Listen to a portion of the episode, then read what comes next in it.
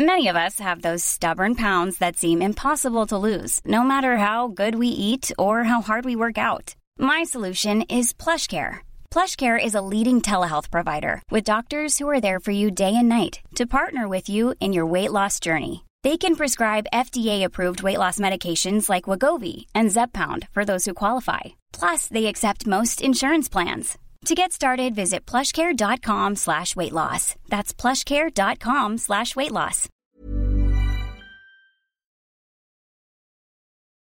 Mais, mais depuis, et franchement, j'ai l'impression, genre, je, je chale pour rien, quoi, maintenant, tu vois. Alors qu'avant, euh, je faisais, ouais, t'inquiète, moi.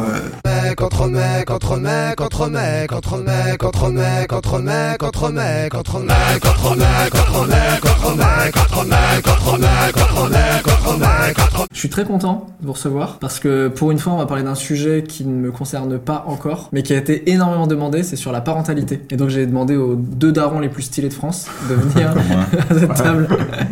Euh, moi j'ai 28 ans. En fait, je réalise maintenant qu'il y a la possibilité que je sois père, et c'était des questions que j'avais pas avant. Genre avant, je m'étais jamais dit ah peut-être qu'un jour je serai père. Quoi. Ah ouais. Est-ce que vous, vous étiez déjà posé la question avant? Je sais pas. Moi, moi, je me suis toujours dit que j'aimerais avoir des enfants, c'est sûr. Je viens d'une famille où on est trois, et pour le coup, ça, me- ça me paraît entre guillemets euh, ce qu'on fait, tu vois. Mais j'avais jamais rencontré personne avant de rencontrer ma femme avec qui je m'étais dit putain.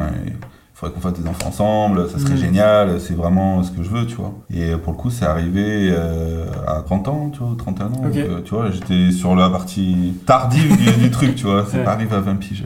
Ben moi, non, pas du tout. Je me suis jamais posé la question, en fait. Ok. Je suis arrivé, euh, j'étais euh, célibataire, euh, rugbyman, voilà, tranquille. et j'ai rencontré Alison qui avait déjà deux enfants, donc je me suis retrouvé daron direct, tu vois. Et donc en plus avec des enfants qui étaient en bas âge ou- Euh, ben 3 et 7 ans. Ah oui, donc 7 ans c'est quand même bien avancé. Ouais, ouais, ouais. C'est que c'est pas genre tu vas être père et t'apprends dès le départ quoi. C'est tu vas être père mais directement père 7 ans. direct, Ouais, voilà.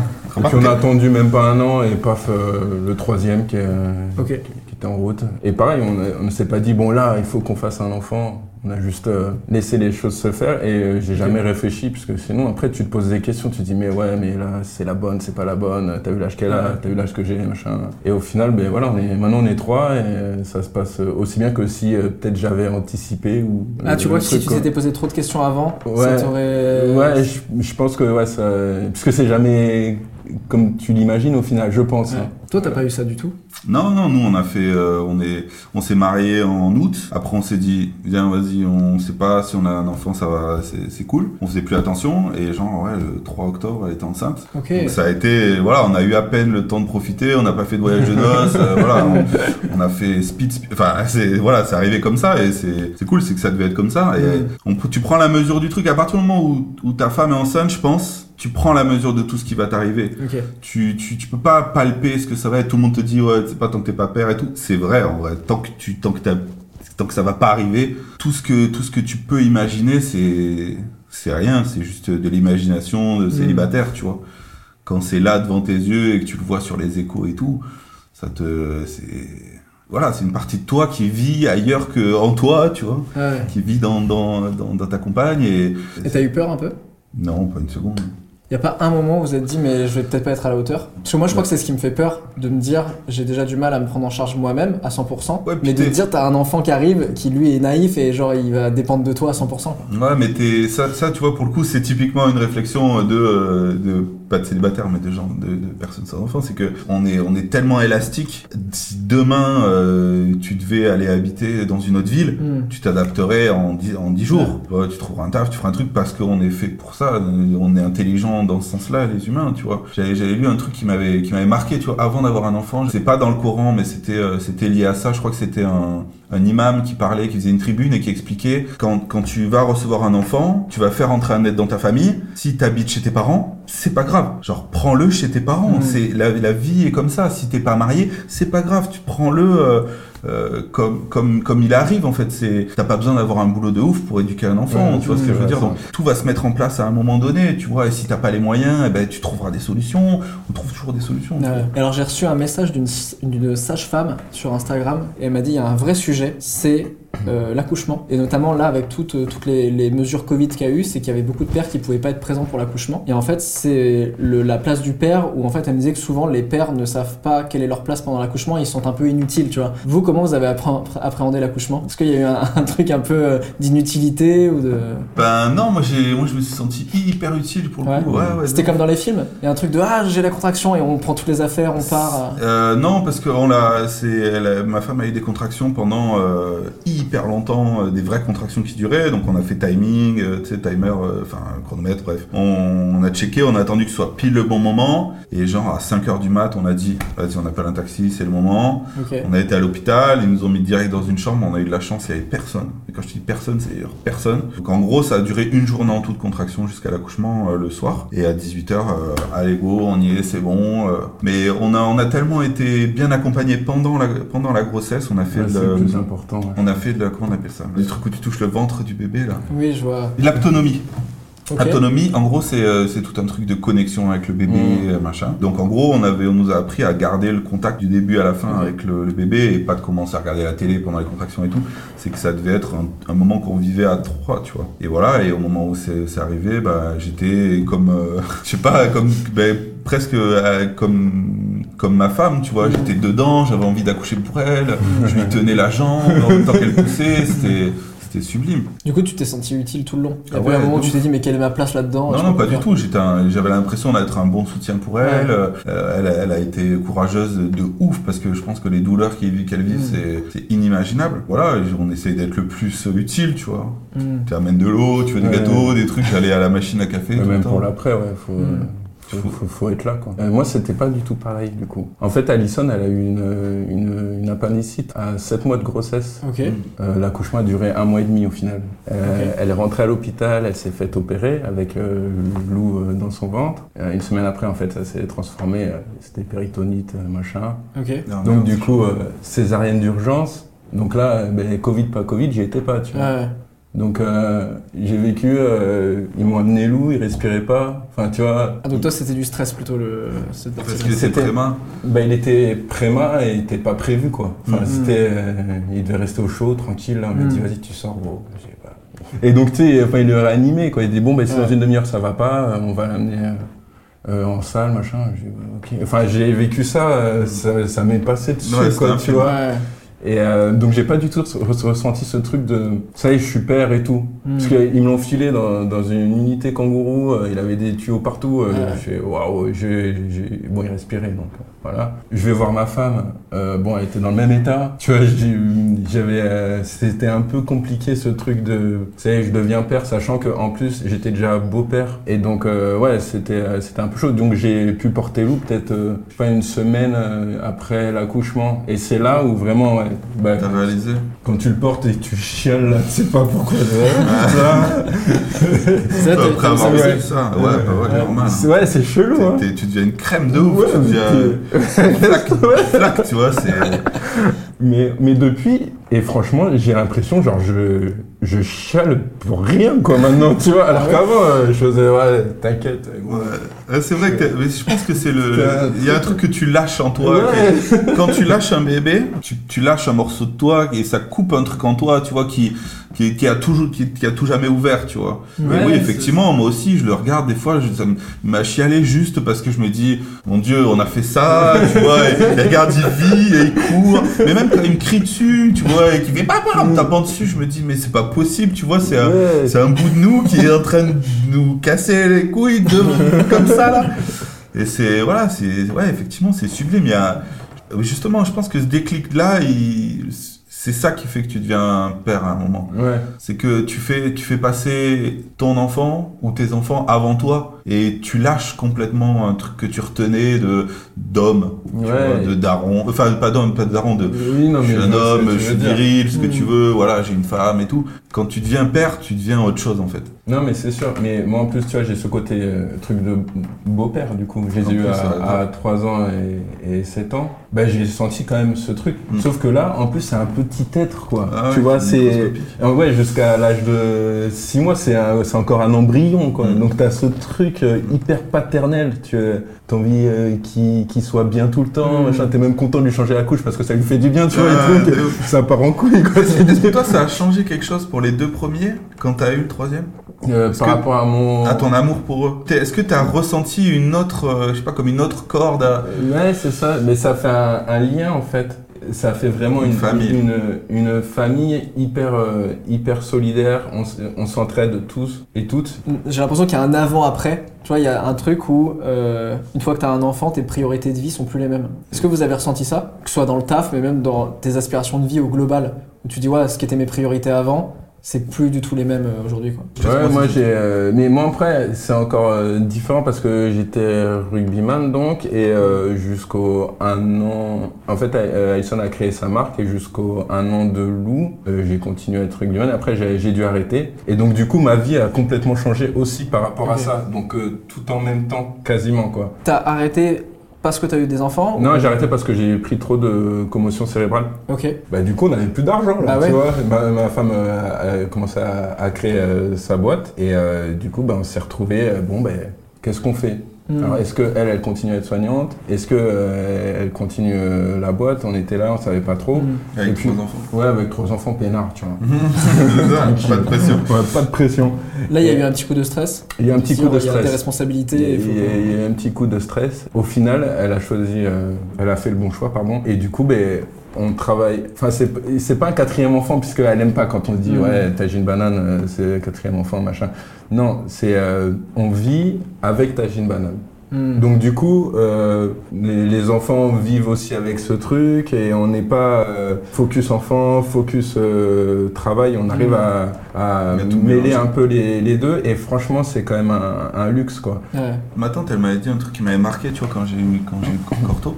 En fait, quand t'as un enfant, tu choisis si tu vas être un couple avec un enfant ou si tu vas être un nouveau couple à trois, tu vois, ou à Mm. cinq, euh, pour ton cas, tu vois. Comment est-ce que tu vas intégrer ton enfant dans tout ton univers, euh, tu vois? Soit tu le réfléchis et tu te dis, ok, je vais faire ça, et tu prends des décisions, tu fais des choix. Soit ça vient naturellement, tu vois. Et pour moi, euh, c'est venu naturellement, Ouais, c'est ça. complètement. On a ouvert le salon de tatou le mois où il est né. Et du coup, on ouvre que trois jours par semaine. Comme ça, le reste du temps, je peux m'occuper de mon fils, tu vois. Et ma femme, pareil, elle a des, des un emploi du temps hyper euh, souple. Donc elle peut dire, ok, je travaille que trois jours par semaine, comme moi. Et le reste du temps, on est ensemble. Et est-ce que la question s'est posée à un moment? Parce que moi, je, je, je suis vraiment d'une génération où nos parents, pratiquement tous mes potes, il y a un espèce de schéma classique où c'est le père qui travaille et la mère qui est mère au foyer. Et est-ce que vous, la question s'est posée à un moment de se dire est-ce qu'il y a quelqu'un qui assume l'enfant 100% à la maison et une personne qui ramène l'argent à la maison Ou pas du tout? Moi, c'était un, un peu ça quand Alison est arrivée euh, sur La Rochelle. Et après, quand j'ai arrêté, bah, c'était le contraire. Ouais. Et puis, euh, moi, je suis issu de. des- j'ai des parents séparés, quoi. Donc, j'ai jamais connu mon père et ma mère ensemble. Ok. Et euh, j'ai connu toujours, toujours plus ou moins mon beau-père.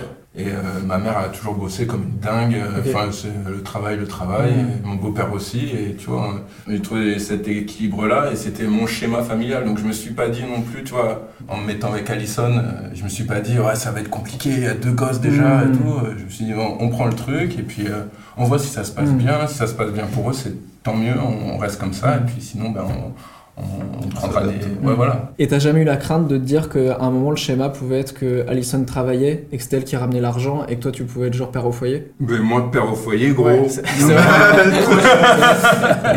Si je peux être père au foyer Mm. toute ma vie et faire 15 gosses, bon après je suis l'extrême, mais tu vois, ça, ça, ça me va bien, Ouais. c'est, c'est extraordinaire d'avoir des gosses et tu t'en occupes quoi. Hmm. C'est quand même ouf. Ouais. Genre, euh, c'est. Non, moi ça, ça m'a pas du tout freiné, et puis tu sais, j'ai été élevé avec ma mère aussi, donc euh, j'ai pas ce truc, euh, ouais, c'est la femme qui va, Mm. qui va élever les gosses, euh, toi tu vas au boulot. Ouais. Je regardais une, une interview de Eric Zemmour, qu'on embrasse, Ouais, euh, qui date bien. de 2006, qui était chez Ardisson, et en fait il parlait de la masculinité justement, et il parlait de la féminisation des hommes, le fameux, euh, fameux argument euh, masculin de euh, les hommes deviennent des femmes aujourd'hui et c'est c'est dangereux pour la société parce que tout, tout devient flou. Et il expliquait que euh, le père avait un rôle très précis pour lui et que justement c'était à la femme de s'occuper de l'enfant, de lui donner le biberon, de le materner, etc. Mm. Et qu'en fait le père devait inculquer des valeurs plus de compétition, de lutte, etc.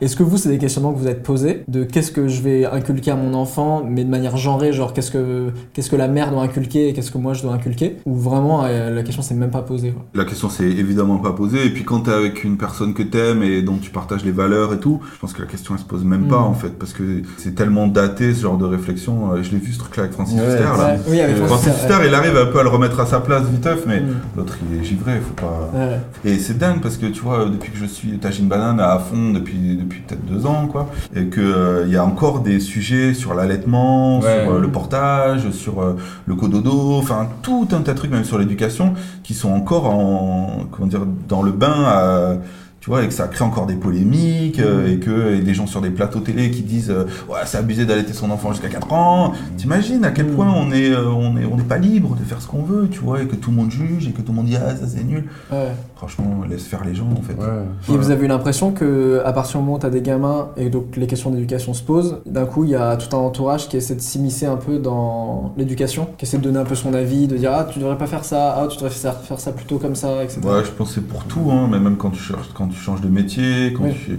les gens ils sont toujours là à donner leur, leur avis, tu vois, mais comment tu vas vivre, c'est Eric Wiman, euh, tu vois. Ouais, Mm. ouais, mais- Ah, tu lances ta marque, hein, comment vous allez faire, tu vois, c'est partout tu vois. Oui. Mais on m'a- les- les- nos grands-parents, ils continuent à dire Ah, mais t'es sûr qu'ils mangent assez euh, Tu vois, Mm. bah oui. Est-ce qu'il y a des choses que vous imaginiez avant d'être père et vous avez découvert que c'était pas du tout comme ça que ça se passait? Ah, mais tout, tout, tout, tout. Mais même les, les inscriptions à la Mm. cantine, tu vois, genre euh, les assurances, les papiers. Les papiers déjà. Les papiers.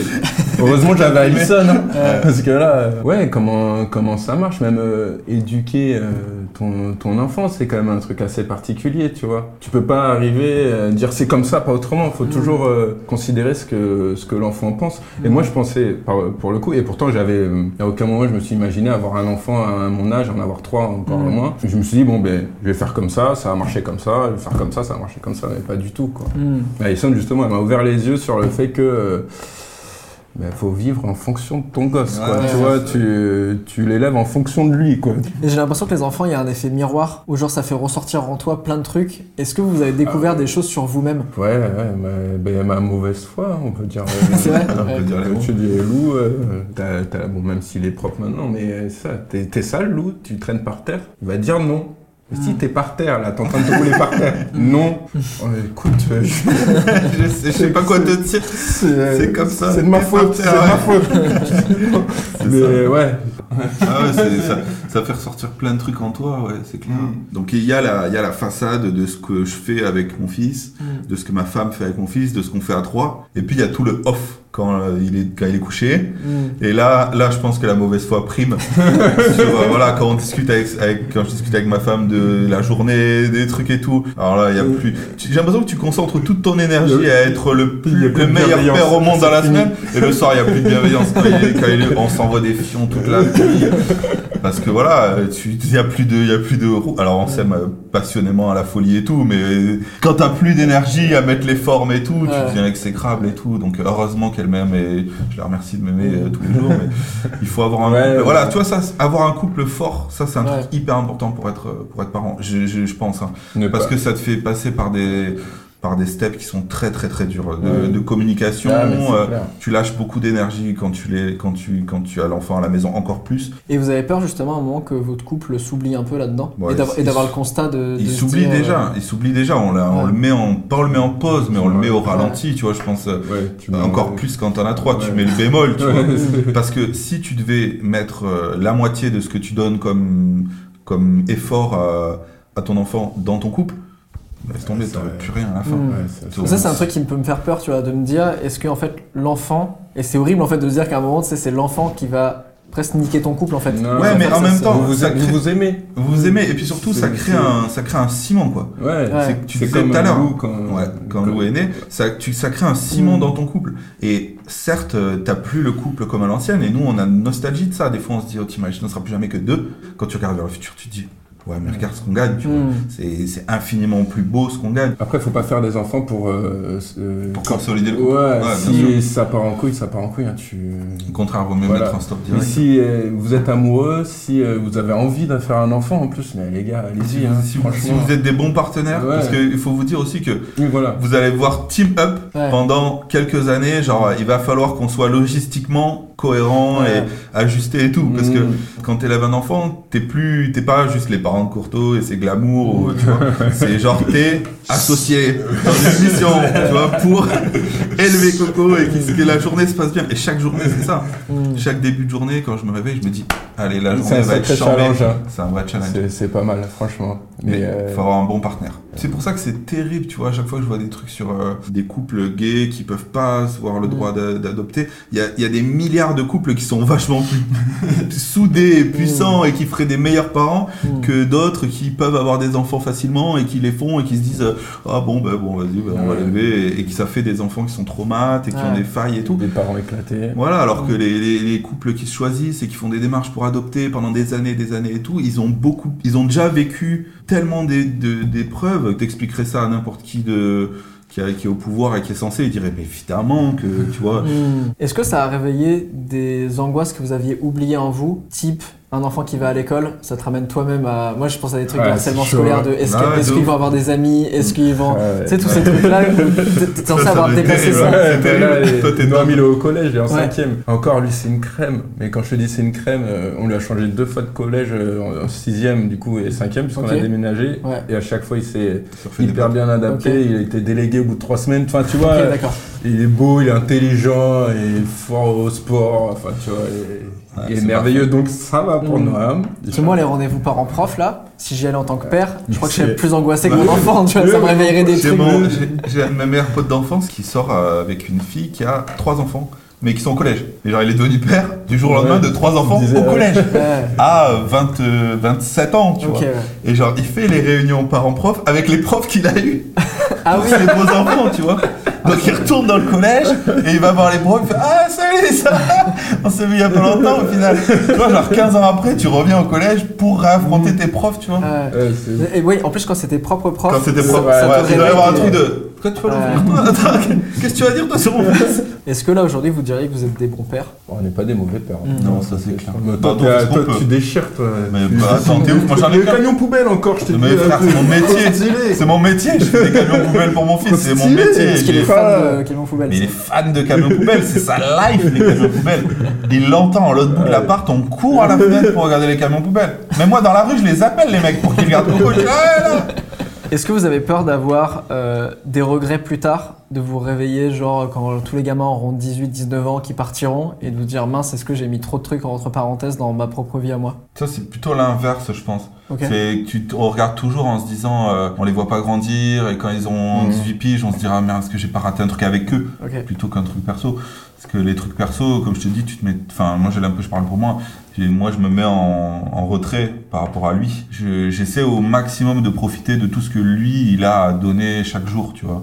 De tout- de tous ses rires et de tout ce qui, ce qui fait qu'il est mignon à deux ans et demi et ce qui sera mignon à 4, 5, 10. Tu vois, Mhm. j'essaie de profiter au maximum de cette sève-là parce que quand nos parents nous, nous voient partir, c'est un déchirement Ouais, terrible fou, hein. parce que ben tu, tu donnes ta vie euh, et pour que ton enfant parte. Hmm. Tu vois, c'est ça qui est terrible.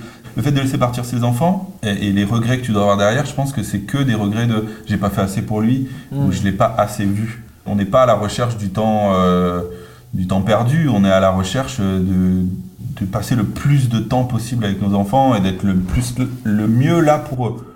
Pas tellement le plus, mais le mieux. Parce qu'il y a des gens qui peuvent pas être là toute la journée avec leurs enfants. Donc, Ouais. euh, donner le maximum de ce que tu peux. Et voilà, et quand, quand on lit des trucs genre ah, ça va trop vite et tout, ouais, ça va vite. Mais par contre, si tu donnes le meilleur de ce que tu peux en tant que père, je pense que tu n'auras pas de regret au final, parce que tu repenseras et tu diras ouais, mais j'ai été au max de ce que je pouvais faire, tu vois. Donc euh, tu lègues, voilà, tu lègues. Être père, c'est léguer. Hmm. Toi, t'as peur un peu d'avoir des regrets ou, ou pas du tout? T'as pas le truc de, de dire ah mince, j'ai arrêté le rugby à cause de mes gamins, Mais tu vois? ouais, c'est ça. mais, euh, mais de te dire mince professionnellement j'aurais peut-être pu faire autre chose ou j'aurais pu plus voyager j'aurais pu plus ceci cela Non, franchement, j'ai.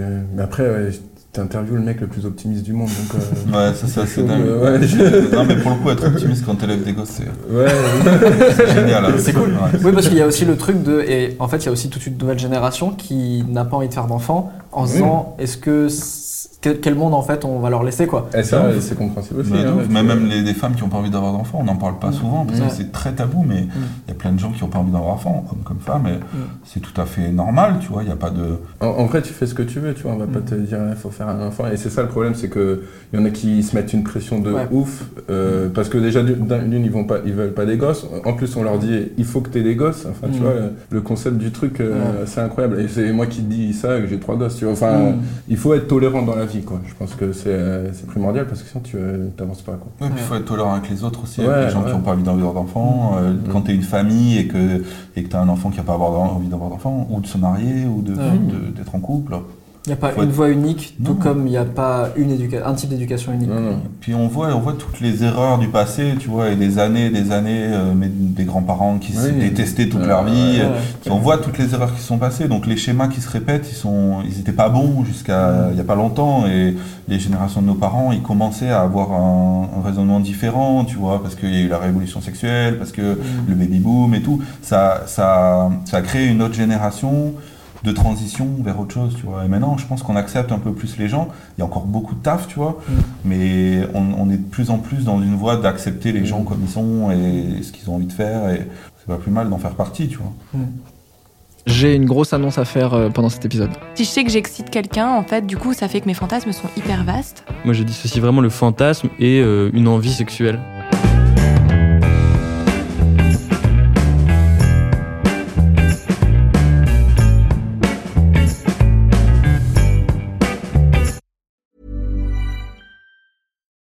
Deserves the best, and there's no better place to shop for Mother's Day than Whole Foods Market. They're your destination for unbeatable savings, from premium gifts to show-stopping flowers and irresistible desserts. Start by saving 33% with Prime on all body care and candles. Then get a 15-stem bunch of tulips for just $9.99 each with Prime. Round out Mom's menu with festive rosé, irresistible berry chantilly cake, and more special treats. Come celebrate Mother's Day at Whole Foods Market.